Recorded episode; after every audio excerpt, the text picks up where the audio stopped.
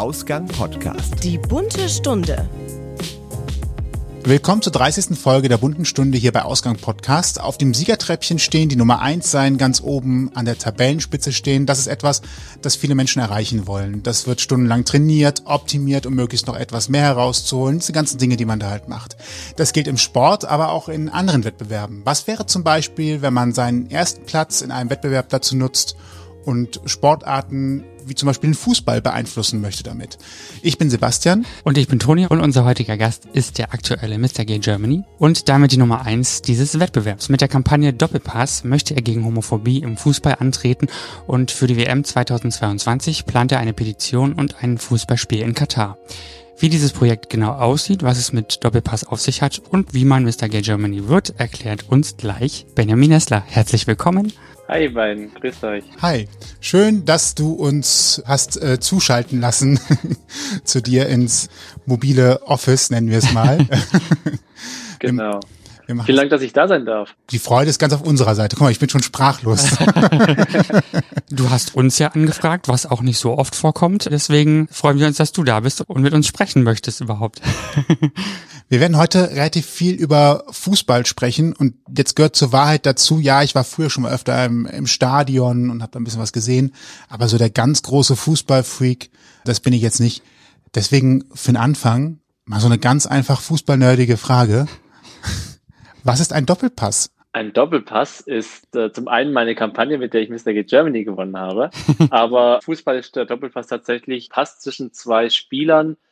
Ja, also Spieler A zu Spieler B und der spielt ihn dann meistens direkt wieder zurück zu Spieler A, um einen Gegenspieler auszuspielen, um Raum zu gewinnen, um einfach, ja, also sich einen Vorteil zu verschaffen. Du hast es ja gerade schon angesprochen, wir haben hier ein Teekesselchen, also eine Namensdopplung. Wie bist du denn dann auf die Idee gekommen, deine Aktion Doppelpass zu nehmen? Wie kamst du da auf die Idee? Das lag daran, weil ich mir natürlich im Vorfeld überlegt habe, was möchte ich denn machen. Wir haben es ja schon angesprochen, bei Mr. Gay Germany habe ich die Kampagne gegründet oder für Mr. Gay Germany. Das heißt, ich habe mir im Vorfeld überlegt, welches Thema möchte ich bearbeiten und da ist mir einfach das Thema Fußball als erstes eingefallen, weil ich das leidenschaftlich gerne gucke, spiele und da im Gegensatz zu dir wirklich auch leidenschaftlicher Fan bin vom Fußball. Ganz kurz für und die Fußballfreunde, welcher Verein? Darf ich das so öffentlich sagen? Bei uns schon, ja. Nicht, nicht, dass, nicht dass die abschalten. Wir werden deswegen um, keinen ausgrenzen. ich bin tatsächlich Bayern München-Fan, aber schon von Geburt an. Also ich bin praktisch da reingeboren worden, mehr oder weniger. Mein Bruder war schon von klein auf Bayern-Fan und wurde ich praktisch so erzogen. Ist, glaube ich, auch mit um, die ähm, größte Fangemeinde, von daher alles in Ordnung. Ist der größte Sportverein der Welt mittlerweile. Okay, das ist ein Randfakt, mit dem ich nicht gerechnet habe. Das wusste ich auch nicht. Aber sehr gut. Ja, auf jeden Fall, du spielst gerne leidenschaftlich, äh, also nicht spielst, vielleicht auch, kommen wir gleich noch zu. Ich spiele aber auch noch, genau. bist großer leidenschaftlicher Fußballfan. Ähm, da waren wir gerade stehen geblieben, wie du auf Doppelpass genau. gekommen bist. Da habe ich mir natürlich überlegt, wie könnte ich das in, in den Namen der Kampagne einfach einbauen und habe erst überlegt, ob ich ein äh, negativ behaftetes Wort nehmen soll, sowas wie Upside, dass man einfach dieses, ja, diese, diese Metapher hat, dass man im Upside steht als Schwuler im Leben, aber auch als Schwuler im Fußball. Und da habe ich mir gedacht, nee, ich will eigentlich nichts Negatives nehmen, sondern es soll ja ein positives Thema sein. Und deswegen bin ich einfach auf Doppelpass gekommen, weil ich ähm, denke, man kann mit vielen einen Doppelpass einfach spielen. Also man kann ähm, sowohl als hetero als auch als homosexueller einen Doppelpass spielen. Das ist unabhängig von der sexuellen Orientierung. Aber ich auch persönlich jetzt mit der Kampagne kann den Doppelpass spielen mit Verbänden, mit Vereinen, ähm, mit ähm, Organisationen, um dieses Thema voranzubringen. Und das war eigentlich so der Hintergrund, warum ich auf den Namen Doppelpass gekommen bin. Was soll diese Aktion denn genau machen? Was ist dein Ziel? Ich habe ja schon schon gesagt, ich habe selber ja Fußball gespielt im Verein und habe ja diese ganzen Sprüche, die man auf dem Sportplatz hört, mitbekommen. Und da ist es halt häufig so, dass diese Sprüche wie schwuler Pass oder stell dich so an wie eine Schwuchtel immer wieder fallen. Und da ich jetzt nicht sehr hochklassig gespielt habe, sondern eher in den unteren Ligen, weiß ich halt auch, wie es in den sogenannten Dorfvereinen oder auf dem Land einfach zugeht, was für, für Sätze dort fallen. Und deswegen ist mein Antritt, dass ich mit Doppelpass in den ähm, Verbänden Ansprechpartner generieren möchte, Ansprechpartner ähm, implementieren möchte, die einfach für die schwulen Spieler in den ganzen Clubs da sind, um als Ansprechpartner zu fungieren. Das heißt, wenn ich ein Problem habe, wenn ich Hilfe benötige, sei es jetzt privat oder aufgrund des Sports, dass ich eine Anlaufstelle habe, wo ich mich dran wenden kann als Vertrauensperson. Des Weiteren hätte ich gerne, dass einfach das Thema in den Trainerausbildungen, in den Funktionärsausbildungen implementiert wird, dass einfach die Menschen wissen, was passiert denn, wenn solche Sprüche fallen wie, was wir für ein schwuler Pass? Was passiert denn mit den Menschen, die davon betroffen sind? Dass die anderen wissen, was passiert mit mir, wenn die so einen Satz loslassen, dass sie einfach auch wissen, es ist jetzt nicht einfach nur so dahergesagt, sondern es, es trifft halt auch Menschen und Sprache kann halt sehr verletzend sein. Und deswegen finde ich es ganz wichtig, dass einfach auch diejenigen, die verantwortlich sind auf dem Sportplatz oder im Sportverein, wissen, dass es ein sehr sensibles Thema ist und dass man damit einfach, ja, offen und ehrlich umgehen muss und einfach die Ohren offen halten muss, dass wenn solche Sachen kommen, da zu intervenieren und einfach auch einzuschreiten. Das ist ja schon ein sehr großes Feld. Wenn ich so gerade drüber nachdenke, du sagst, äh, das soll vom Trainer und quasi dann ja auch schon der Jugendarbeit anfangen, quasi stattzufinden, bis hin zu funktionieren, wo natürlich mir sofort der DFB einfällt, samt, also an oberster Spitze mit dem Präsidenten äh, oder das Präsidium auch, dass sich das da so wie ein roter Faden durchzieht, ist natürlich eine große Herausforderung. Wie geht man sowas an? Es ist eine extrem große Herausforderung, weil der Fußball natürlich schon über Jahre und Jahrzehnte hinweg dieses heteronormative Bild von sich gegeben hat, dass es ein männlicher Sport ist, ein starker Sport ist, man darf keine Schwächen zeigen. Und du hast schon angesprochen, der DFB spielt natürlich da auch eine zentrale Rolle dabei. Und ich habe mir einfach die Frage gestellt, will ich direkt den DFB angehen oder versuche ich einfach das Ganze runterzubrechen? Und in Deutschland gibt es halt auch verschiedene Landesverbände, die dann unter dem DFB angesiedelt sind, die dann für die einzelnen Regionen zuständig sind. Und da habe ich einfach für mich selber die Idee gehabt, dass ich dann in, auf die einzelnen Landesverbände zugehe, diese kleineren Einheiten für mich äh, gewinne, weil die sowieso ja in, für die Umsetzung dann schlussendlich äh, zuständig sind. Und deswegen war die Vorgehensweise, dass ich auf die Verbände zugegangen bin, habe denen einfach mich vorgestellt, meine Idee vorgestellt und gefragt, ob wir hier nicht äh, gemeinsam was entwickeln wollen. Und dann kam leider Corona. Das ist äh, sehr unglücklich auf jeden Fall. Natürlich gab es dann schon eine vorab kleine Rückmeldung von den Verbänden, ob sie da überhaupt zu äh, offen sind. Was hast du da bis jetzt erfahren? Ja, also es gibt definitiv äh, positive Rückmeldungen. Also ich habe von allen Landesverbänden tatsächlich eine Rückmeldung gekriegt. Das ist schon mal das Gute dabei, inklusive dem DFB auch. Und es ist so, dass zum einen kann ich sagen, dass einige Landesverbände sich bereit erklärt haben, das, sich dem Thema anzunehmen. Ich war auch schon bei einem Landesverband dann vor Corona noch. Man muss ja zusagen, Mr. Gay Germany hat im Dezember 2019 stattgefunden und Corona kam ja dann, wie alle ja wissen, Mitte März, dann 2020. Das heißt, die Zeit zwischen Finale und dem Corona-bedingten Shutdown war ja dann relativ kurz. Und dort war ich dennoch in der Zeit bei einem Landesverband eingeladen auf der Sitzung, wo wir das Thema einfach auch angesprochen haben und besprochen haben. Und es gab mehrere Landesverbände, die gesagt haben, da wollen sie auf jeden Fall was machen, das finden sie eine gute Idee und da wollen sie gerne mitarbeiten. Es gab aber auch Landesverbände, die das, ich will es nicht sagen abgelehnt haben, aber die da eher neutral bis reserviert äh, gegenübergestanden haben, weil sie sehr überspitzt gesagt oder auch ein bisschen ketzerisch gesagt, die gesagt haben, naja, wenn es Schwule gibt, dann würden wir das ja wissen und dass keiner weiß oder dass keine gibt, brauchen wir uns dem Thematik, der Thematik ja auch nicht annehmen.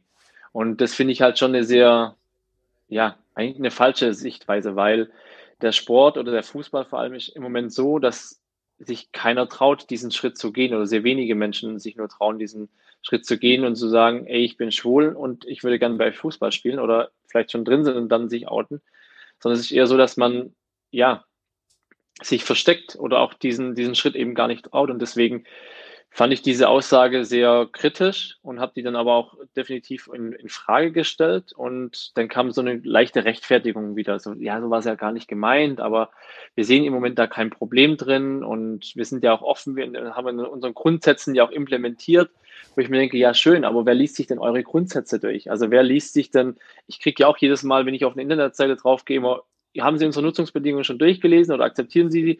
Es liest doch kein Mensch durch, diese 296 Seiten. Und deswegen ähm, fand ich das ein bisschen doof. Aber zum DFB kann ich dazu sagen, ich habe beim DFB ja auch angefragt, bin jetzt dort sogar in so einer ähm, Kommission mit drin, die für die sexuelle Vielfalt ähm, ja, sich, sich zusammengesetzt hat und dort um ähm, ja, Verbesserungen sich äh, einsetzt sozusagen. Und dort bin ich jetzt ein Teil davon, wo wir uns schon zweimal auch über digitale Medien ja, getroffen haben, zusammengesetzt haben, in Anführungszeichen, und einfach äh, geguckt haben, was es für Möglichkeiten denen gibt. So viele Punkte.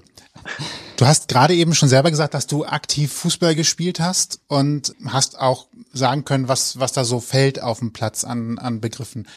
Hast du auch persönlich mit Anfeindungen zu kämpfen gehabt oder glaubst du, dass tatsächlich diese Aussagen nicht vielleicht sogar etwas unbedacht gefallen sind in der Mannschaft, wenn man halt sagt, ah, das war ein Schwuchtelpass oder ähnliches, was da vielleicht kommt und gar nicht abwertend gemeint war gegenüber Schwulen? Also, dass es nicht so direkt darauf abgezielt war, eigentlich jetzt Schwule zu diskreditieren, sondern einfach eine Umschreibung für der Pass war scheiße. Also heute kann ich jetzt sagen, dass es aus meiner Sicht nicht negativ gemeint war, sondern es war wirklich eine kopflose Bemerkung, die dort fällt aus der Emotion heraus.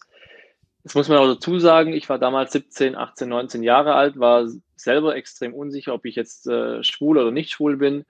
Und wenn dann solche Sprüche fallen, ist es natürlich nochmal ein Verstärker dahingehend, dass man sich einfach selber verunsichern lässt. Und man kann es überhaupt nicht einordnen. Ist es jetzt böse gemeint? Ist es vor allem auch gegen jemand selber gemeint? Also ich habe mir oft die Frage gestellt, war das jetzt gegenüber mir, weil ich mich vielleicht falsch bewegt habe, was Falsches gesagt habe, eine falsche Geste oder Mimik gemacht habe?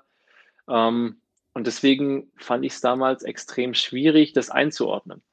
Heute würde ich sagen, mit einem gewissen Abstand und mit, auch mit einer Reife, mit einer Festigkeit in meinem Leben, dass es keine homophoben Äußerungen waren. Aber darum geht es mir im ersten Moment gar nicht, sondern mir geht es darum, dass diese Sprüche damit einfach nichts zu tun haben. Wenn der Pass schlecht war, dann war er schlecht oder von mir ist auch scheiße, aber er war halt nicht schwul. Und deswegen finde ich es extrem wichtig, dass die Menschen, egal, nicht nur auf dem Sportplatz, sondern generell darauf achten, welche Sprache sie benutzen. Das hat, hat nicht nur was mit dem Thema schwul zu tun oder mit dem Wort schwul, sondern mit vielen anderen Punkten ja auch. Okay, Problem erkannt. Jetzt stelle ich mir natürlich die Frage, in einem Umfeld, wo sowas vielleicht Usus ist, einen Pass so zu nennen, wie schaffe ich es da, dafür zu sorgen, dass das nicht mehr so genannt wird, sondern jetzt auch junge Teams in der Lage sind, ihre Ausdrucksweise so zu ändern, dass sie halt wirklich einfach sagen, das war ein scheiß Pass und das andere einfach mal aus dem Wortschatz zu streichen. Gibt es da einen Plan? Gibt es da Ideen, wie man das erreicht? Die Idee ist, dass es einfach durch Aufklärung funktioniert. Und es ist tatsächlich in Anführungszeichen einfach. Ich finde, wenn wir es schaffen, dass diese Ausbildungen für Trainer, für Übungsleiter, für Funktionäre so aufgebaut sind, dass die, dass das Thema sexuelle Orientierung oder Diskriminierung in vielen verschiedenen Formen in den Plan mit reinkommen, in den Ausbildungsplan, in den Weiterbildungsplan und die Übungsleiter und Trainer mitbekommen, was es für ein sensibles Thema ist, was damit alles erreicht werden kann, wenn ich Wörter nutze oder eben Wörter nicht nutze, dann glaube ich schon, dass wir das auch schaffen, von der Ausbildung in den Verein zu tragen. Und wenn wir es schaffen, das immer wieder nachzuhalten, das in verschiedenen Workshops anzubieten, Informationsschreiben an die Vereine rausgeben, nochmal mit einer Zusammenfassung von, von irgendwelchen Sachen oder wirklich sagen, okay, jeden Monat in den Newsletter kommt ein Banner rein, ähm, say no to racism, say no to discrimination, ähm, dann glaube ich, wenn es durch den Faktor Wiederholung immer wieder gebetsmühlenartig runtergebracht wird, könnte ich mir durchaus vorstellen, dass es sich die Sprache nach und nach ändert. Und ähm, ich habe es ja bei mir selber gemerkt, ähm, ich habe zum Beispiel sehr häufig das Wort behindert benutzt. Und jetzt ist es so, dass ein Arbeitskollege leider ein geistig und körperlich beeinträchtigtes Kind hat. Und mir ist es einmal passiert, dass ich das Wort in seiner Gegenwart genutzt habe. Das wird mir nie wieder passieren. Nicht nur in seiner Gegenwart, sondern es wird mir auch so nicht passieren. Weil ich einfach gemerkt habe, wie das andere Menschen verletzt, die damit äh, leben müssen. Und äh, man im Grunde froh sein kann, dass man kein körperlich oder geistig beeinträchtigtes Kind hat, sondern dass man einfach gesund ist. Und deswegen hoffe ich, dass wenn die Menschen sehen, was die mit den Wörtern anrichten können, dass sie einfach drüber nachdenken. Und wenn einer anfängt, sagt, ey, solche Sprüche wollen wir bei uns im Sportverein nicht hören, auf dem Platz nicht hören, dass es dann der zweite irgendwann macht, weil er es verstanden hat. Und wenn es dann zwei sind, dann werden es vielleicht irgendwann vier. Wenn es vier sind, werden es irgendwann acht. Und so hoffe ich halt, dass sich die Sprache über die nächsten Jahre und Jahrzehnte dann irgendwann ändert und wir einfach aus diesem ja, eingesessenen Trott und von dieser Fußball oder von der Platzsprache ähm, einfach eine, andere entwickeln. Du, du hast gerade ein schönes Beispiel eigentlich dafür geliefert, wann man am meisten Gefühl dafür bekommt, ich habe gerade etwas Ungünstiges in meiner Sprache. Du hattest das Beispiel mit dem behindert. Glaubst du, und da sind wir beim Henne-Ei-Problem fast, glaubst du, dass es einem Team, das diese Sprache viel benutzt, dass es einem solchen Team gut tun würde, wenn jemand im Team, wenn er schwul wäre, sagen würde, ich bin schwul, damit das Team sensibler mit der Sprache umgeht? Womit wir aber auch gleichzeitig wissen, wenn es ein solches Team gibt und ein Schwuler ist drin, dass er aufgrund dieser Sprache viel größere Hemmnisse hat, überhaupt das zu sagen, weil es wird ja die ganze Zeit, wie du selber ja auch schon gesagt hast, negativ benutzt, was dazu führt, dass man eigentlich sich noch weniger zutraut, dazu zu stehen oder überhaupt zu wissen, ist das überhaupt meine, meine Richtung. Das ist ein, eine sehr spannende Frage, weil ich kann für mich damals sagen, ich hatte diesen Mut und diese Courage nicht zu sagen, ich bin schwul im Verein. Genau aus diesen Gründen, weil ich einfach das nicht einschätzen konnte, weil ich nicht wusste, okay, vielleicht sind sie homophob oder nicht. Man ist selber einfach unsicher, weiß nicht, wie man, wie man darauf reagieren soll. Deswegen wäre ja mein Wunsch zu sagen, wir versuchen das nicht innerhalb des Teams zu lösen und zu sagen, okay, ich gucke jetzt erstmal, kommt, die, kommt das Ei äh, um die Ecke gerollt oder kommt das Huhn? sondern ich versuche das über den Trainer zu machen, dass der Trainer einfach dann einschreitet als leitende Person, die dafür verantwortlich ist, was auf dem Platz passiert und dafür gehört einfach nicht nur das ähm, Endergebnis schlussendlich, dass dann der Sieg eingefahren wurde, sondern da gehört auch das Verhalten auf dem Platz und deswegen ist meine Intention, dass eben dieser Trainer diese oder auch die Vereinsverantwortlichen sagen, in unserem Verein hat das keinen Platz und dadurch vielleicht einfach das Gefühl irgendwann vorherrscht, dass man sagt, naja, wenn der Trainer doch für diese Werte einsteht oder der Verein für diese Werte einsteht, kann ich mich vielleicht diese einzelnen Personen erstmal öffnen. Und dann kann ich den nächsten Schritt machen und sagen, okay, wenn, de, wenn der Verein sagt, ey, das finde ich super oder wir haben überhaupt kein Problem, es hat sich nichts geändert oder sagt, cool, passt, alles super, dann kann ich vielleicht den nächsten Schritt und sagen, okay, jetzt, jetzt mache ich es auch vor der Mannschaft, weil wenn ich den Verein hinter mir habe, dann ähm, weiß ich, ich habe die Sicherheit, dass mir nichts passieren kann. Und dann löst sich vielleicht das Henne-Ei-Problem so ein bisschen automatisch auf. Was für ein Gefühl war das in der Zeit, wo du noch im Verein warst und nicht geoutet warst, das verstecken zu müssen? Hast du, also man geht danach zum Beispiel duschen oder ähnliches, hat man auf einmal Angst, dass es da irgendjemand merken könnte? Fühlt man sich irgendwie die ganze Zeit beobachtet? Hat man das Gefühl, dass kleinste Handbewegung oder sowas sofort dazu führt, dass irgendwas Komisches über einen hereinbricht? Oder wie fühlt man sich da? Die Zeit im Verein war für mich persönlich sehr schwierig. Ich bin extrem gerne hingegangen, weil ich sehr gerne Fußball gespielt habe, weil ich die äh, Menschen dort sehr geschätzt habe. Allerdings war es schon so, wie du gerade gesagt hast, man überlegt sich schon zweimal, was sage ich, wie bewege ich mich jetzt, wie, ja, so kleine Dinge, wie lege ich jetzt vielleicht eine Tasche ab oder wie, ja, gehe ich jetzt mit alle Duschen rein, gerade weil ich jetzt gerade fertig bin mit Ausziehen oder warte ich vielleicht noch kurz, damit es nicht auffällt, so wenn alle drin sind, kommt ja auch noch. Deswegen habe ich für mich immer so ein bisschen mich mich versteckt, mich ein bisschen zurückgezogen, Verhalten, an, an Gesprächen teilgenommen oder auch gerade das Thema Duschen. Viele denken ja mal, jetzt kommt ein Schwuler mit dem Verein und der guckt sich dann erstmal alle von oben bis unten an, von vorne bis hinten, guckt, wie groß ähm, der Penis ist. Das, da kann ich sagen, das stimmt gar nicht. Also man guckt mal hin, aber das ist nicht der entscheidende Faktor, sondern ich würde auch tippen, dass jeder Hetero mal irgendwo hingeguckt hat. Aber ich habe einfach für mich entschieden, ich, ich habe auch kein sexuelles Interesse an den Menschen gehabt sondern ich bin einfach dann äh, meistens als erster duschen gegangen, damit dort ja keine Sprüche fallen können oder wenn es im Nachgang dann irgendwann rauskommt, dass es dann heißt, ja, der ist ja immer mit allen duschen gegangen, das wollte er unbedingt und aber auch wenn es darum geht, ja, was, was hört man für Musik, was antwortet man auf die Frage, wie, hast du eine Freundin, was hast du am Wochenende gemacht? Das sind ja alles so Sachen, wo man sich im Vorfeld wirklich, also wo ich mir im Vorfeld viele Gedanken gemacht habe, was antworte ich darauf? Und das Training für Training und Woche für Woche. Und das fand ich schon für mich persönlich sehr schwierig. Und das bezeichnet oder das Bezeichnende dabei ist, dass ich, als ich Mr. Gay Germany gewonnen habe, habe ich, da habe ich mich sehr darüber gefreut vom Vorstand, vom damaligen Verein. Da bin ich jetzt seit zwölf Jahren nicht mehr oder seit elf Jahren jetzt nicht mehr. Hat mir eine WhatsApp geschrieben, hat mir zum Sieg von Mr. Gay Germany gratuliert. Und das fand ich sehr, sehr cool. Und dann war aber auch so ein, in dem Halbsatz drin, ja, wir haben das ja damals nicht mitbekommen oder keiner hat es geahnt. Du warst ja auch sehr ruhig immer. Du warst ja ein sehr ruhiger Mitspieler.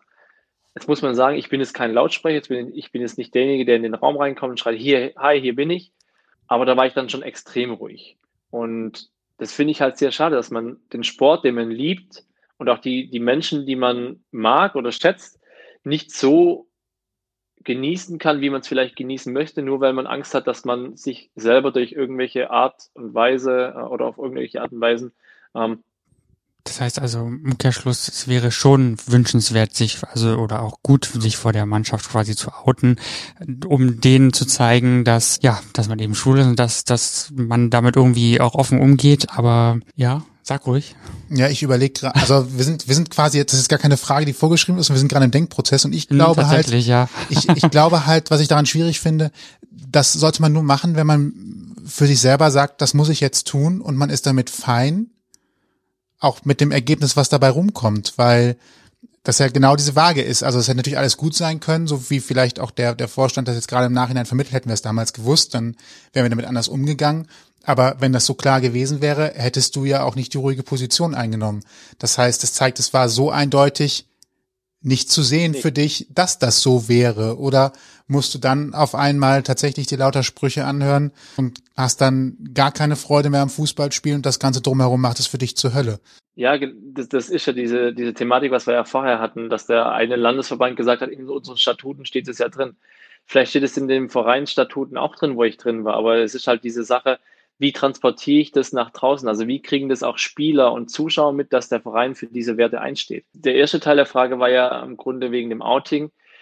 Die Frage ist ja heutzutage, die man sich häufig stellt, muss man sich überhaupt noch outen? Mhm. Also ist es zwangsläufig, dass man sich als Schwuler outen muss?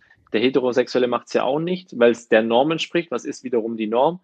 Darum geht es mir aber im ersten Moment gar nicht, sondern es geht ja darum, wie frei kann ich mich dann im Verein bewegen? Also kann ich dann einfach sagen, ey, wie sieht es eigentlich aus? Bist du gerade Single? Nee, ich habe einen Freund. So. Dann ist das Outing passé und dann habe ich einfach diese Freiheit, ich kann über alle Themen sprechen, die ich möchte. Und das ist das, was ich sehr schade fand, dass man einfach vieles hinterm Berg halten musste, dass man ja einfach auch Angst hatte, wenn man vielleicht sagt, ich war jetzt da mit drei Freunden unterwegs, dass es dann vielleicht komisch ist, wenn da nie irgendwie eine Frau dabei war, unabhängig davon, ob es jetzt hetero oder homosexuelle Freunde waren. Und das sind einfach Gedanken, die mir damals durch den Kopf geschossen sind. Kann ich jetzt sagen, ich trainiere ähm, Leichtathletik mit einem Mann? Ich trainiere, äh, ich war jetzt am Wochenende mit drei Freunden unterwegs. Das sind so Sachen, auch wenn es für den Gegenüber überhaupt nicht diesen, diesen ähm, Moment der, der Frage oder der, der, ähm, jetzt fällt mir das Wort nicht ein. Also der Gegenüber denkt sich vielleicht einfach nichts, wenn ich diese Aussage treffe. Also denkt es sich nicht, es war mit drei Freunden unterwegs, hm, komisch. Aber ich in dem Moment für mich selber habe das einfach gedacht, weil diese Sprüche kamen, weil ich mir selber unsicher war und einfach, weil ich nicht wusste, wie die Reaktion darauf ausfallen wird. Ja, ich glaube, da geht es tatsächlich auch so gewisse Bilder, die du auch gerade schon mit dem Duschen zum Beispiel gezeichnet hast, ähm, auch nochmal aufzubrechen und vielleicht auch abzubauen, ähm, eben vielleicht mit Worten, mit Aufklärung, wie du vorhin auch schon gesagt hast, ne, dass eben, also das ist ja offenbar ganz, ganz stark in Köpfen impliziert, dass man denkt, ja, jeder Schwule guckt sich Penisse beim Duschen an oder will jeden Mann rumkriegen. Das ist ja auch immer so ein, also ganz oft so ein typischer Spruch, ne, so, mach mich bloß nicht an, es ist okay, dass du schwul bist, aber mach mich nicht an, so nach dem Motto. Ähm, genau. Das zu packen ist, glaube ich, echt auch ganz schön schwer jetzt im Fußballkontext gesehen, meine ich jetzt. Ja, absolut. Also ist ja, wie du schon gesagt hast, also jeder Heteroman hat ja immer das Gefühl, wenn ein Schwuler ihn zwei Sekunden anguckt, hat er ihn schon geistig ausgezogen und liegt im Grunde schon im Bett mit ihm. Und das stimmt ja überhaupt nicht. Also es wäre das Gleiche, wenn, wenn jeder Heteroman jede Frau auf dieser Welt sexuell attraktiv finden würde. Und das stimmt ja überhaupt nicht. Also es ist ja völliger Bullshit und so ist ja bei den Schwulen genauso. Nur weil der andere ähm, was zwischen den Beinen hängen hat, heißt es ja nicht, dass ich ihn deswegen gleich anspringen möchte. Ja, wir haben jetzt schon öfter in deinem Erzählung gehört, dass du der aktuelle Mr. Gay Germany bist. Mein Bild von Mr. Gay Germany war immer bisher so, naja, die stellen sich da auf eine Bühne, machen irgendwie zu gewissen Themen irgendwas oder müssen in Unterwäsche rumlaufen oder verschiedene andere Sachen machen. Mir war aber gar nicht klar, dass daran eigentlich, also an deinen Gewinn, dass daran eben auch ein bisschen mehr geknüpft ist, als einfach nur Mr. Gay Germany zu sein. Nun ist die Frage, wie wird man das eigentlich? Wie bist du da hingekommen, beziehungsweise was war eigentlich dein Anstoß, Mr. Get Germany werden zu wollen? Der Anstoß war tatsächlich, dass der im Jahr davor Drittplatzierte, mit dem ich ja befreundet bin, den, den ich kenne aus Frankfurt, dass ich mit dem gesprochen habe und dann die, die klassischen Fragen immer kamen, so, was, was steht an, was machst du gerade, wie geht's dir? Und dann hat er mir tatsächlich davon erzählt, dass er sich gerade auf das Finale vorbereitet, dass er bei Mr. Get Germany mitmacht, hat mir so kurz ein bisschen davon erzählt, was es ist. Und ich fand es extrem spannend, weil es eben, wie du schon gesagt hast, nicht dieser klassische Schönheitswettbewerb ist, dass man äh, auf dem Laufsteg äh, dreimal hin und her dackelt und ein bisschen hier ein bisschen Shishi, da ein bisschen Shishi und dann ist fertig, sondern es ist tatsächlich so, dass es ein Wettbewerb ist mit sehr viel Inhalt auch. Also man, es gibt verschiedene Challenges, die man machen muss. Es kann sich tatsächlich auch jeder schwule Mann in Deutschland bewerben. Das ist das Schöne dabei. Es gibt ein Online-Bewerbungsformular. Danach gibt es ein kleines Telefoninterview, dass einfach die Organisation weiß, okay, wer steckt dahinter, was muss er auch aussieben aus diesen Bewerbern. Es haben sich in meinem Jahr über 200 Leute beworben. Und dann werden die besten zwölf eingeladen für ein Halbfinale, das an einem Wochenende in einem Hotel stattfindet, wo es dann verschiedene Challenges gibt. Und der Hauptfokus liegt tatsächlich auf einer Kampagne. Das heißt, jeder Teilnehmer überlegt sich ein Thema, für das er einstehen möchte und überlegt sich dann halt auch eine Kampagne dazu. Also wie baut er sie auf, was will er erreichen, wie geht er dabei vor. Die stellt er dann vor und wird dann von der Jury praktisch bepunktet.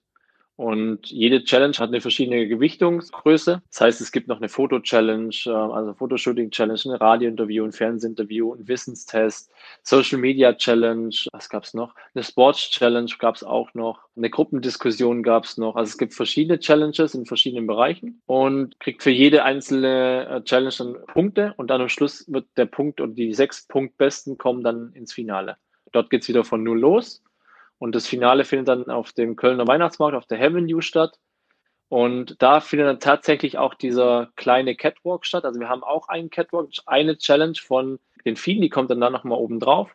Und da präsentiert man dann eben, ja, bei uns waren es zwei Sponsoren-Outfits und auch zwei eigene Outfits, die man zu gewissen Themen mitbringen muss. Und im Anschluss daran wird dann der Sieger verkündet auf der Bühne. Auch wieder, wie gesagt, nach diesem Punktesystem. Also es ist nichts, wo man sagt, naja, so wie bei Germany's Next Topmodel, die fand ich jetzt schöner oder da habe ich mir Sympathiepunkte, sondern es ist wirklich so, dass die Jury für sich selber jeder diese Punkte vergibt und äh, somit ist es eine sehr objektive Entscheidung. Klingt auch sehr aufwendig tatsächlich. Absolut. Da muss man viel Zeit investieren, sowohl davor offensichtlich, aber es gibt ja auch quasi Verpflichtungen, denn äh, die Kampagne, die du vorstellst, die ist ja nicht nur dafür da, dass man sie präsentiert und sagt, das könnte man machen, sondern das Ziel ist dann ja wahrscheinlich auch, das zu tun, nehme ich an. Absolut. Also die, man muss sehr viel Zeit investieren. Ich habe das Glück, dass mein ähm, Mann mir sehr, sehr viel geholfen hat dabei, mit Ideen, mit Ratschlägen, aber auch mit Arschtritten, um mal wieder äh, sich ranzusetzen an das Ganze. Und im Nachgang ist es so, dass man zum einen die Kampagne natürlich weiterführen muss oder sollte. Und zum anderen ist es so, dass natürlich, wenn Corona nicht wäre, die ganzen CSDs wären. Und dann hat man einfach die angenehme Sache, dass man auf den CSDs eben mitmachen oder mitlaufen darf, kann auf der einen oder anderen CSD auch eine Rede halten und verschiedene Verpflichtungen einfach dann auch nachgehen, die reinkommen. Das heißt, es gibt dann verschiedene Verbände, Organisationen, ähm, Vereine, die einen anfragen, ob man nicht vorbeikommen möchte zu einem gewissen Thema und dort eben reden, anwesend sein, was auch immer. Und es wäre tatsächlich mein Preis gewesen, mehr oder weniger. Also es wäre gewesen, wenn Corona nicht gewesen wäre. Aber ähm, jetzt ist es so.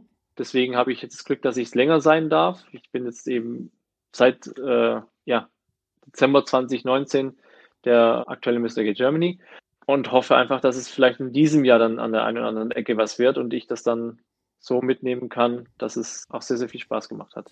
Das heißt, du darfst dieses Jahr auf den CSDs dann sprechen. Damit das in Köln auch garantiert klappt, ist der extra verlegt worden auf September, damit ja. alle bis dahin durchgeimpft sind.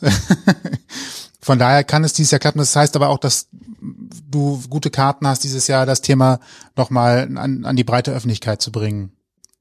Wenn also definitiv, wenn die CSD stattfinden und bis dahin noch keine neue Wahl stattgefunden hat, ähm, werde ich dann auch dann daran teilnehmen. Sobald die neue Wahl von Mr. Get Germany stattgefunden hat, äh, ist dann der Titel dann auch in dem Moment erstmal weg. Nichtsdestotrotz ist ja so, dass ich meine Kampagne noch habe und die werde ich auch definitiv nach Mr. Gate Germany weiterführen. Und wenn dann die CSDs noch stattfinden, während ich das bin, bin ich natürlich auch sehr, sehr gerne dann vor Ort. Aber ich habe ja auch mit der Kampagne ähm, Doppelpass, beziehungsweise mit der neuen Kampagne, die ich mit einem Freund zusammen gegründet habe und ins Leben gerufen habe mit samt Petition, ja auch noch da ähm, sehr viel, wo wir gerade organisieren und ins Leben rufen, wo wir wirklich auch schon recht weit sind. Also da sind wir schon sehr gut vorangekommen und von daher ist da schon noch einiges zu tun. Ja. Wenn du von der neuen Kampagne sprichst, kannst du so ein bisschen beschreiben, woran genau man sich da halten muss, beziehungsweise also wie das überhaupt abläuft, die Organisation dafür? Ja, sehr gerne. Also die neue Kampagne heißt Liebe kennt keine Pause gegen Homophobie in Katar. Das ähm, liegt daran, oder der, der Punkt ist, dass die WM 2022 ja in Katar stattfindet und wir einfach gesagt haben, wir finden es absolut ähm, cool, dass eine WM auch mal in den äh, arabischen Ländern stattfindet, auf eine, in, einem, in, einem, neuen Land, wo es noch nie war. Wir finden es auch völlig ähm, in Ordnung, dass eine WM in, in, unserem Winter stattfindet, was bei denen ja der Sommer ist. Deswegen ähm, liegt unser Fokus nicht auf diesen Themen, weil wir finden einfach, dass es nicht unser Recht ist, als Europäer zu sagen, es muss unser Sommer sein, wenn eine WM stattfindet. Aber was halt überhaupt nicht verhandelbar ist, sind Menschenrechte. Und in Katar ist es immer noch so, dass auf Homosexualität bis zu fünf Jahre Gefängnis ja, besteht. Und das sagen wir einfach, wenn eine weltoffene Sportveranstaltung wie eine Fußball-WM oder eine weltumfassende Sportveranstaltung wie eine Fußball-WM in Katar stattfindet, müssen sie sich halt auch an Regeln halten, die auf der äh, Welt gelten. Das ist in den aller, allermeisten Fällen eben, dass Homosexualität oder, oder die Liebe einfach frei für alle ist. Und warum Liebe kennt keine Pause?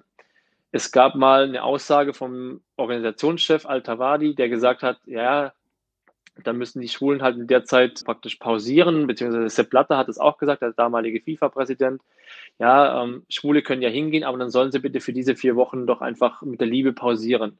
Und das ist für, für mich ein absolutes Unding, weil das steht keinem Menschen zu, zu sagen, nur weil du schwul bist, hast du jetzt mal auf Liebe zu verzichten, auf Zärtlichkeiten zu verzichten, weil Liebe das ist, was es auf der Welt am meisten benötigt.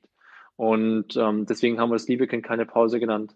Und ja, da sind wir gerade so weit, dass wir die Petition ins Leben gerufen haben, die man auf change.org findet. Unter Liebe kennt keine Pause. Wir sind gerade dabei, viele, viele Botschafter zusammenzufinden, prominente Menschen, die uns unterstützen mit der Kampagne, die ja einfach auch kleine Aufsprecher machen. Wir haben ein Fußballturnier in Frankfurt geplant, wo wir am 10. Juli durchführen, wo wir dann auch auf das Thema nochmal aufmerksam machen wollen. Und ja, sind da gerade in der Phase relativ am Anfang noch, aber doch schon ein großes Stück weiter als vor, ich sage jetzt mal, sechs, acht Wochen. Ja. Cool. Kampagnenziel ist, dass Katar tatsächlich seine eigenen Regeln mal über Bord wirft und darüber nachdenkt, nachdenken sollte, im Hier und Jetzt anzukommen und Liebe universell zu sehen? Im Hier und Jetzt anzukommen, finde ich schwierig, weil ähm, ich glaube, dass die Kataris wahrscheinlich nicht auf zwei Deutsche hören, die mal sagen, ihr müsst jetzt da mal euch anpassen. Das Ziel ist es natürlich schon, diesen Druck so ähm, hoch zu machen, dass vielleicht die dann irgendwann sagen, naja, okay, wir öffnen unsere Kultur so weit, dass wir sagen, Homosexualität ist nicht mehr strafbar. Das primäre Ziel ist aber, dass wir den DFB, und der DFB ist der größte Sportverband der Welt, muss man auch nochmal dazu sagen, dahin geht und einfach nicht alles runterschluckt und sagt, wir verneigen uns vor dem Geld, sondern wir erheben unsere eigene Stimme und, jetzt muss man da, da dazu sagen noch, der DFB hat einen Ethikkodex, wo diese Werte implementiert sind, dass sie gegen jede Form der Diskriminierung vorgehen. Und da fällt auch das Thema sexuelle Orientierung darunter. Und deswegen finde ich sehr wichtig, dass der DFB nicht hinfährt und einfach nur sagt, wir gehen dahin, um Fußball zu spielen, sondern auch im Vorfeld einfach ein Statement abgeben. Das ist unser Ziel, dass wir sagen, der DFB soll, bevor er nach Katar fährt oder wer auch gerne während der WM, ein Zeichen setzen in Form von beispielsweise einer Regenbogenspielführerbinde, das Emblem in Regenbogenfarben oder einfach auch ein Statement abgeben und sagt, wir fahren dorthin, aber setzen uns gleichzeitig für die Rechte der Homosexuellen ein, dass wir sagen, wir unterstützen das überhaupt nicht, sondern wir finden das echt bescheiden, dass dort Homosexualität noch unter Strafe gestellt wird. Und da bin ich sehr gespannt, ob die eigenen Werte ähm, gewinnen oder ob einfach, ich jetzt mal, das Geld gewinnt und der Einfluss. Auch eine interessante, tatsächlich interessante Frage, zumal ist ja am Ende leider nun mal alles auch auf Kommerz fußt so ein bisschen, ne? So, das ist ja leider nicht zu verachten, das Thema. Der DFB zeigt sich ja aus, im Kontext aus deinen Erzählungen doch eigentlich sehr offen, habe ich das Gefühl. Woran liegt es denn dann noch? Also, was ist das, wo ist das Problem so richtig, ne? Ich, man kann es gar nicht richtig greifen, finde ich.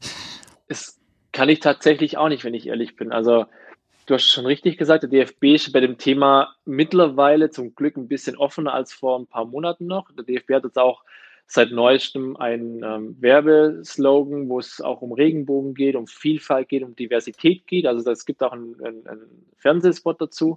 Das finde ich sehr gut. Der, der, ist auch sehr gut gelungen, der ist sehr kurzweilig. Ich glaube, das ist aber meine persönliche Meinung, ohne dass ich in so einer Führungsposition drin bin, wenn ich irgendwas wollen würde, also wenn der DFB wirklich wollen würde, dass das Thema Homosexualität ähm, vorankommt, dann würden die auch dort Ressourcen reingeben. Dann würden die auch sagen, da gehen wir das jetzt offensiv mal an, nicht nur mit dem Werbespot, sondern mit verschiedenen Kampagnenmaßnahmen. Und da habe ich einfach das Gefühl, dass es da noch nicht so angekommen ist, dass es noch vielleicht so ein bisschen Pinkwashing ist an der einen oder anderen Stelle, aber noch nicht wirklich hier so, so richtig im Herzen drin, dass sie sagen, dieses Thema liegt uns äh, wirklich sehr nah und da wollen wir was tatsächlich dran ändern.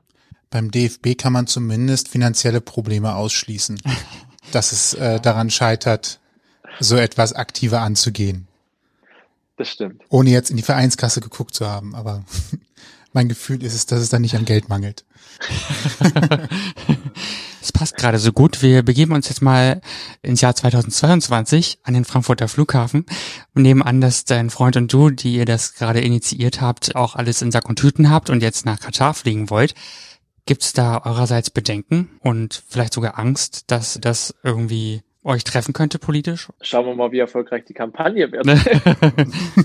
also sagen wir mal, habt ihr Bedenken? Hättet, hättet ihr Bedenken, dahin zu fliegen, weil die politische Lage ja nun schwierig ist, sagen wir mal. Also ich würde zumindest nicht ganz sorgenfrei hinfahren, sagen wir es mal so. Ich bin einer, der außer bei Horrorfilmen keine Angst hat. Also ich bin immer einer, der sehr positiv denkt. Deswegen glaube ich nicht, dass es uns im ersten Moment erstmal was passieren würde. Es ist auch nicht so, dass ich jetzt mit meinem Mann dort äh, rumlaufen würde oder auch äh, mit dem Freund, mit dem ich es gegründet habe, die Kampagne, dass er irgendwie dort Händchen halten mit irgendjemand rumlaufen würde. Da sind wir einfach nicht die Typen dafür dass wir das jetzt in der Öffentlichkeit so machen. Aber das machen wir auch in Deutschland tatsächlich nicht, dass wir Händchen halten rumlaufen. Ähm, das ist ja schon ein Grundproblem, wenn man das Gefühl hat, ich könnte etwas Falsches tun, was mir sofort in, zumindest für kurze Zeit einen Arrest oder vielleicht auch einen Landesverweis bringen könnte. Also eine falsche Bewegung, falsches Angucken und jemand interpretiert da was rein. Also ich weiß nicht, wie krass das ist in der Auslegung am Ende des Tages, aber man hat ja schon ein ungutes Gefühl. Ähnlich eigentlich wie damals in der Fußballmannschaft. Genau. Also das ist es tatsächlich. Man weiß nicht, wie sie es auslegen wird. Ich glaube tatsächlich aber nicht, dass sie es während der Fußball-WM machen wird, weil dann einfach der ganze, die ganze Welt darauf blickt. Das können sie sich, glaube ich, nicht erlauben. Nichtsdestotrotz ist es schon für viele einfach ein, Thema, wo sie sagen, naja, die Situation dort ist einfach nicht so klar, dass ich das frei äh, ausleben kann. Im Sinne von, ich kann einfach meinen Freund oder meine Freundin nicht auf der Straße küssen oder umarmen oder Händchen halten. Und deswegen gehe ich nicht hin oder aus Protest einfach nicht hin. Wie es 2022 dann im Winter aussieht, äh, ob wir sagen, wir fliegen dort sorgenfrei oder angstfrei hin, ähm, weiß ich jetzt noch nicht. Was ich weiß, ist, dass ich mich definitiv einfach nicht unterkriegen lassen würde oder werde ähm, von, von solchen Sachen, weil ich einfach glaube und weil ich festen Überzeugung bin, dass die Liebe einfach jedem zusteht. Auch denjenigen, die sich nicht rausgesucht haben. Das muss man ja auch nochmal ganz klar sagen. In dem Zusammenhang, ähm, man sucht ja immer auch Mit Mitstreiter dafür. Der DFB wäre jetzt eben zum Beispiel ein Mitstreiter da kann man fast ein bisschen philosophisch werden, indem man sich mal grundsätzlich die Frage stellt, ist Homophobie eigentlich nur ein heterosexuelles Problem oder gibt es vielleicht auch nochmal in anderen Gruppen, zum Beispiel auch eben bei den Homos selbst, gewisse homophobe Einstellungen oder Eigenschaften, Ausprägungen? Ich bin auch der Überzeugung, dass wir äh, Schwule untereinander ähm, diskriminieren oder homophob sind. Sicherlich. Es geht ja schon da los, dass es ja verschiedene Dating-Apps gibt und da man verschiedene Präferenzen eingeben kann oder sagt einfach, nee, ich stehe nicht auf Asiaten, ich stehe nicht auf ähm, weibliche oder ich stehe nicht auf, was ich, sehr behaarte Männer. Ich glaube auch, dass wir innerhalb der Szene ein Problem mit dem Thema eigene Diskriminierung haben und Ausgrenzungen haben. Und deswegen ist es nicht nur ein heterosexuelles Problem, sondern einfach ein generelles Problem. Nichtsdestotrotz, wie schafft man es eigentlich, heterosexuelle Menschen für so ein Projekt zu gewinnen, wie zum Beispiel Liebe kennt keine Pause in Katar oder natürlich auch dafür, dass sie sich als Trainer aktiv dafür einsetzen in der Fußballmannschaft, ein bisschen darauf zu achten, was heißt ein bisschen darauf zu achten, darauf zu achten, dass die Sprache ähm, anständig benutzt wird und man nicht diskriminierend äh, die Geschichte, die man auf dem Platz macht, benutzt. Also eben die Ausdrücke, die wir eben am Anfang schon hatten. Es ist viel Überzeugungsarbeit auch. Also man darf sich immer nicht abwimmeln lassen. Also es ist so ein bisschen wie so ein Terrier, der am Bein hängt, den man nicht abschütteln äh, kann. Das heißt, man muss zum einen sehr viel Durchhaltevermögen beweisen und immer wieder nachhaken, immer wieder ähm, ja, sich von dem Nein nicht einfach nur abspeisen lassen, sondern einfach fragen, okay, ist das Nein jetzt nur temporär für, für jetzt oder ist es dauerhaft gemeint? Und ähm, man muss halt einfach diese Überzeugungsarbeit leisten, den Menschen klar machen, dass Sprüche, dass Sprache andere Menschen verletzen kann. Und deswegen ähm, sehen das viele Menschen ein. Es gibt ja auch viele, die von sich aus ähm, diesem Thema schon offen gegenüberstehen. Und die muss man dann einfach so ein bisschen wie eine, so eine Resine dann rauspicken und finden und dann halt äh, mit ins Boot nehmen. Ist es also überwiegend auch ein Verständnisproblem oder überhaupt zu sehen, dass dieses Problem überhaupt existiert? Ich glaube bei vielen schon, ja.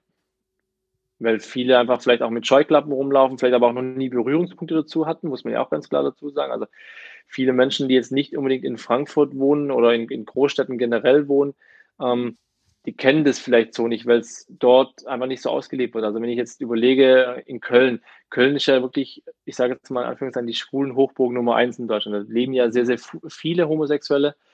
Dort ist es was anderes, wie wenn ich vielleicht auf dem platten Land irgendwo ähm, in Deutschland lebe, wo es dann eben vielleicht nicht, keine Ahnung, 15, 20 Prozent schwul oder lesbisch sind, sondern vielleicht halt nur 5 Prozent oder 2 Prozent, die sich dann halt auch noch verstecken. Und deswegen glaube ich schon, dass es ein absolutes Aufklärungsthema ist.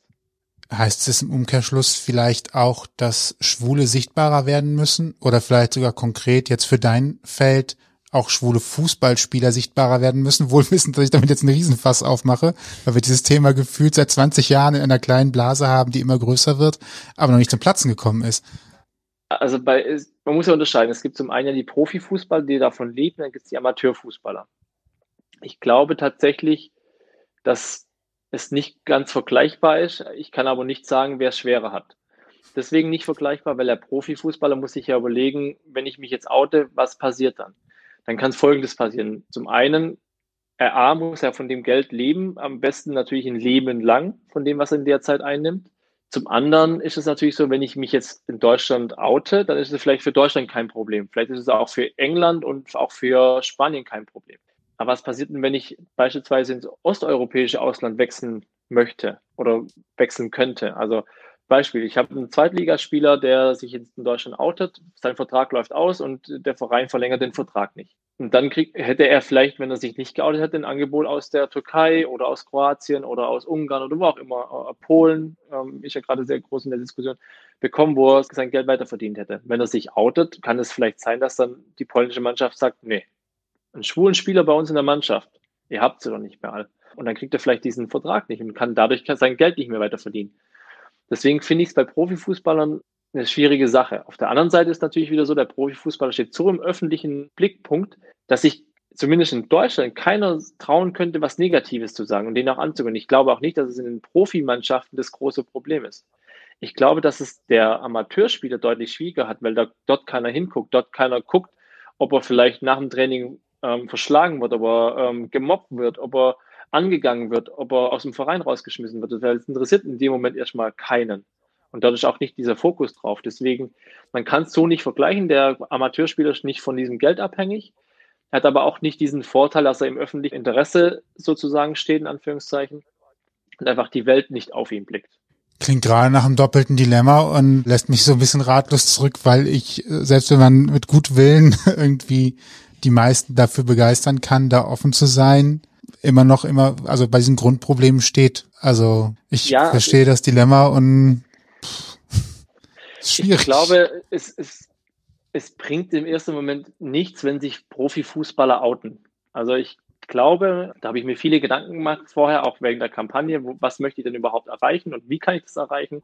Und ich habe für mich einfach entschieden, dass ich nicht glaube, dass es was bringt, wenn ein Profifußballer sich outet, weil der Profifußballer, das haben wir bei Thomas Hitzelsberger dann 2014 mitbekommen, er hat sich geoutet, dann war kurz der mediale Ansturm extrem hoch und jetzt ist es wieder weg. Also es kriegt keiner mit. Diese berühmte Blase, die du angesprochen hast, die immer größer und größer wird, dann wurde mal ein bisschen Luft rausgelassen, 2014, und dann war es auch wieder. Es gibt keinen aktiven Profifußballer, wo man jetzt gerade das als Beispiel mal sehen kann, wie wird damit umgegangen Woche für Woche. Auch bei Thomas Hitzelsberger war es so, dass man nicht gesehen hat, wenn er ein schlechtes Spiel hatte, ob es dann eine Schlagzeile in der Zeitung mit den vier Buchstaben steht. Thomas Hitzelsberger spielt er schlecht, weil er schwul ist oder ist er schwul, weil er schlecht spielt?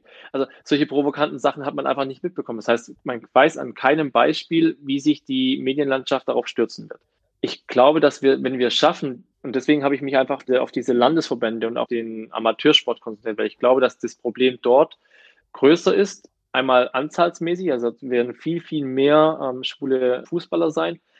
Und ich für mich einfach auch diesen Fokus darauf gelegt habe, weil ich selber auch erfahren habe, wie das dort abläuft. Was ich glaube, was helfen würde, wäre, wenn sich nicht viele Schwule outen würden und über diese Klinge springen und sagen, ich traue mich jetzt, sondern dass es genau andersrum ist, dass die Heteros sagen, ganz ehrlich, ich will einfach nur kurz gesagt haben, wenn bei uns einer schwul ist, ich habe überhaupt kein Problem. Und ich glaube, wenn das mal anfängt, dass vielleicht die Heteros diesen Schritt machen und sagen, wir haben da gar, kein Problem damit. Also wir stehen zu jedem Spieler, egal ob er schwul oder heterosexuell ist, dann glaube ich, wird es vielen Schwulen einfacher gemacht, sich auch dann outen zu können. Ich fange mit einer kleinen, oder ich nutze eine kleine lokale äh, Geschichte, die wir hier in Köln haben. Das ist der sogenannte Come Together Cup, wo tatsächlich Menschen aus allen Vereinen im Umland, äh, egal ob schwul oder hetero, Firmenmannschaften, bunt gemischt, einfach alle zusammen Fußball spielen an einem Tag auf den Wiesen am Jahnstadion. Das ist beim Rhein-Energiestadion, beim FC-Stadion quasi hier in Köln. Und auch gemischt mit Frauen und Ach, Männern, gemischt. ne? Ja, richtig. Also, also eigentlich letztendlich, da darf, da darf äh, jeder mitspielen und es ist komplett offen. Es geht um den,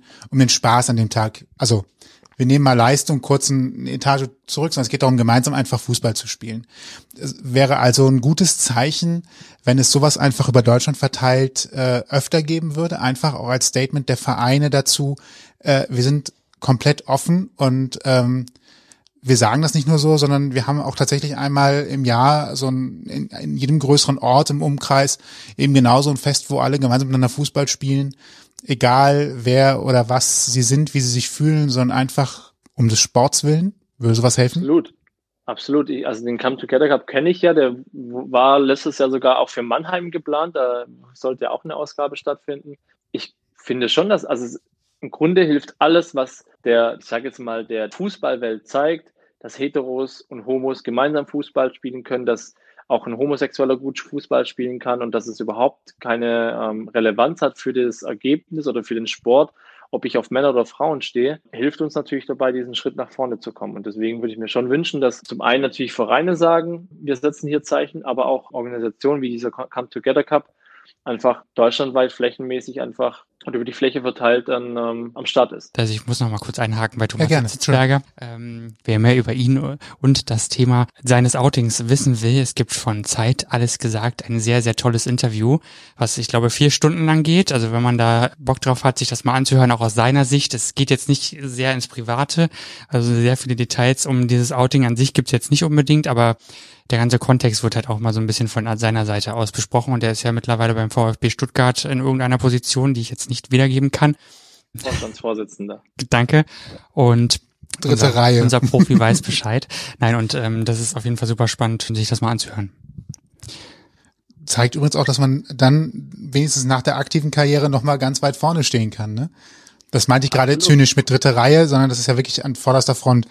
Genau, aber wie Benjamin ja auch gesagt hat, es ist eben auch wieder ein Verein, der, der Geld hat und dem es gut geht, sage ich jetzt mal so, und äh, der sich das halt auch mehr oder weniger leisten kann, ne? So zumindest nach außen hin damit offen umzugehen.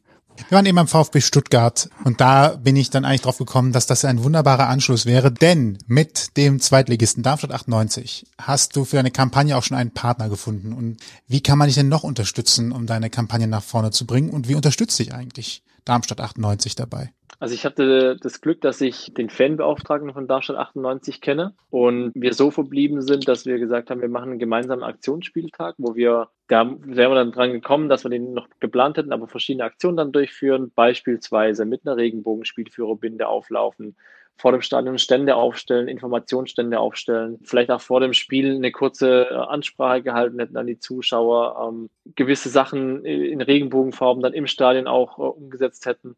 Das war so der Plan, dass wir einfach eine öffentliche, ja, ein öffentliches Statement des Vereins oder im Sinne des Vereins abgeben an die Zuschauer dann halt auch, die tagtäglich oder, oder wöchentlich besser gesagt ähm, ins Stadion pilgern. Und das Schöne wäre halt auch gewesen, dass es natürlich dann durch die Übertragungen im, äh, im Fernsehen dann einfach noch eine öffentliche Basis gefunden hätte und eine breite Masse gefunden hätte, die es ja dann mitbekommt. Du benutzt den Konjunktiv. Lass mich raten, das böse C-Wort war wieder im Spiel. Richtig, war für letztes Jahr geplant, also nach dem März tatsächlich und so weit kam es dann leider nicht mehr. Aber äh, aufgeschoben ist ja nicht aufgehoben. Eben, ich bin sehr zuversichtlich, dass wir im Laufe dieses Jahres wieder etwas positiver in gemeinsame Aktivitäten blicken können, alle zusammen.